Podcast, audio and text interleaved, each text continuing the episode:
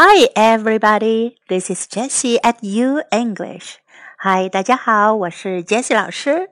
Follow U English, learn a little bit of English every day. Have fun and stick to it. You'll make big progress. 关注 U 英语微信平台，每天英语学一点，快乐学习，坚持到底就是胜利。 今天是小雪，小雪是二十四节气中的第二十个节气，冬季的第二个节气。时间在每年公历十一月二十二或二十三日。小雪节气的英文翻译为 minor snow，minor snow。今天我们就来学习一下如何用英文描述小雪这一节气，学会用英文讲述节气的故事，传播中国文化。The traditional Chinese calendar divides a year into 24 solar terms. 小雪, literally, minor snow, is the 20th solar term. It begins when the sun reaches the celestial longitude of 240 degrees and ends when it reaches the longitude of 255 degrees. It more often refers in particular to the day when the sun is exactly at the celestial longitude of 240 degrees, which in the Gregorian calendar is around November 22nd. Each solar term can be divided into three pentads. They are first pentad, second pentad, and last pentad. Pentads in Xiaoxue include first pentad 初候，虹藏不见。Rainbows are concealed from view. Second pentad，伺候，天气上腾，地气下降。The tree of the sky ascends, the tree of the earth descends. Last pentad，末候，闭塞而成冬。Closure and stasis create winter. Minor snow is a climate concept which reflects the change trend of temperature and precipitation. It is called minor snow because snow is the product of cold weather and the climate during this solar term is not very cold and the precipitation is not large.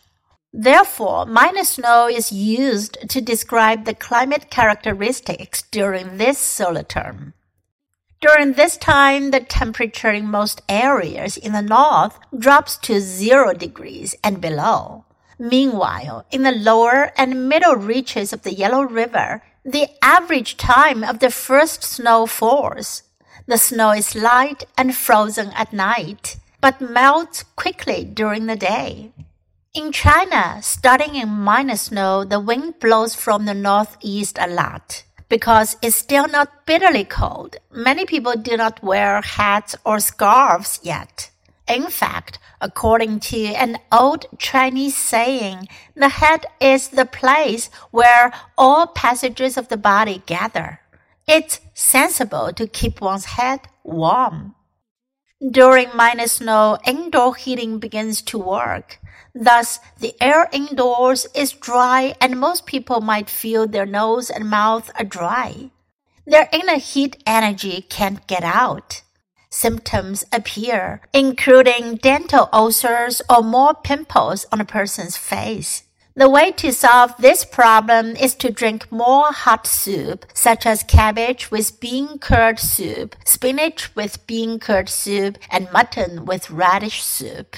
After minor snow, the temperature declines sharply and the air becomes dry. It is the best time to start making preserved pork, which by the Chinese Spring Festival would be ready to enjoy. In the past, when storage conditions were poor, people developed many ways to store food, and preserved pork is one such example. So even in the bitter winter, the whole family could enjoy meat. Some even say preserved pork tastes more delicious than fresh meat. 最后，我们一起来学习一下二十四节气的英文名称：Start of Spring，立春；Start of Spring，Rain Water，雨水；Rain Water。 Awakening of insects. 惊蛰 awakening of insect. Vernal equinox, 春分. Vernal equinox. Clear and bright, 清明. Clear and bright. Grain Rain. 谷雨. Grain rain. Start of summer, 立夏. Start of summer. Grand fall. 小满 Grand fall. Grand an ear. 芒种 Grand an ear. Summer solstice. 夏至 Summer solstice. Minor heat. 小暑 Minor heat. Major heat. 大暑 Major heat. Start of autumn. 立秋 Start of autumn. Limit of heat. 处暑 Limit of heat.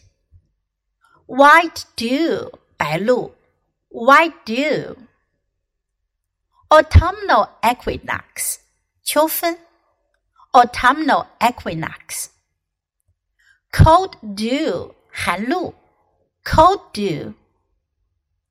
Frost descent. 霜降 Frost descent. Start of winter. 立冬. Start of winter. minor snow. 小雪. Minor snow. Major snow. 大雪. Major snow. Winter solstice.